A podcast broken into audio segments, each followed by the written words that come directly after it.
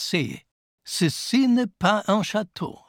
Kaum war klar, dass die Potsdamer Mitte ein Gebäude erhält, das äußerlich dem unter Friedrich II. gestalteten Stadtschloss sehr nahe kommt, ging der Streit los. Darf man den neuen Bau, in den der Brandenburgische Landtag einziehen sollte, nun Stadtschloss nennen oder lieber Landtag in der Kubatur des Schlosses oder Landtagsschloss oder wie? Das Gebäude wuchs aus der Baugrube heraus, gewann an Höhe, nahm Formen und Farben des Vorbildes an, bekam ein kupfernes Dach und sah irgendwann dem einstigen Schloss an dieser Stelle verblüffend ähnlich. Also doch das Stadtschloss? Da sich Bezeichnungen für markante Gebäude nicht gegen den berühmten Volksmund durchsetzen lassen, wurden alle Versuche eingestellt, hier eine verbindliche Sprachregelung zu finden. Aber dann, Ende 2013, tauchte an der Westfassade ein 7,50 Meter langer Schriftzug auf. In eleganter, geschwungener Schrift stand da in bestem Französisch Ceci n'est pas un château. Dies ist kein Schloss.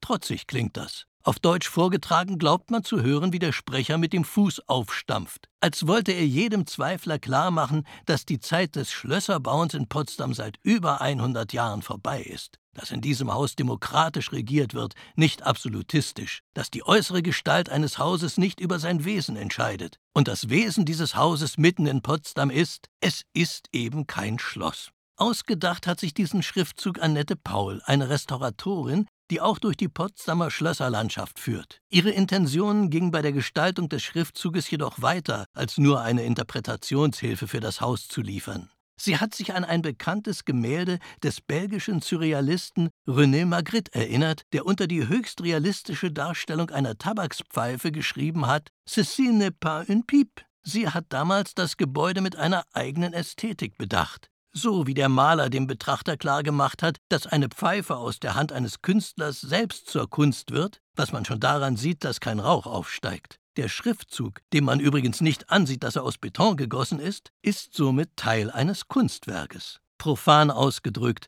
dieses Gebäude ist nicht der Abklatsch von irgendetwas. Und weiter gedacht, nehmt es als das, was es ist. Und hinter allem die Hoffnung, es werde ein erfülltes Eigenleben entwickeln, Schließlich kann auch ein stilsicher nachgeschneidertes Rokokokleid nicht darüber hinwegtäuschen, dass es heute von einer im Jetzt verankerten Frau getragen wird. Es sei denn, man möchte unbedingt getäuscht werden. Dann ist es schade um die Frau darin. Die Sache mit der Tabakspfeife des Malers René Magritte hat hinsichtlich des Stadtschlosses noch eine zweite Pointe. Im Westflügel des echten Stadtschlosses, also in Blickrichtung der Garnisonkirche, befand sich zu Zeiten von König Friedrich Wilhelm I.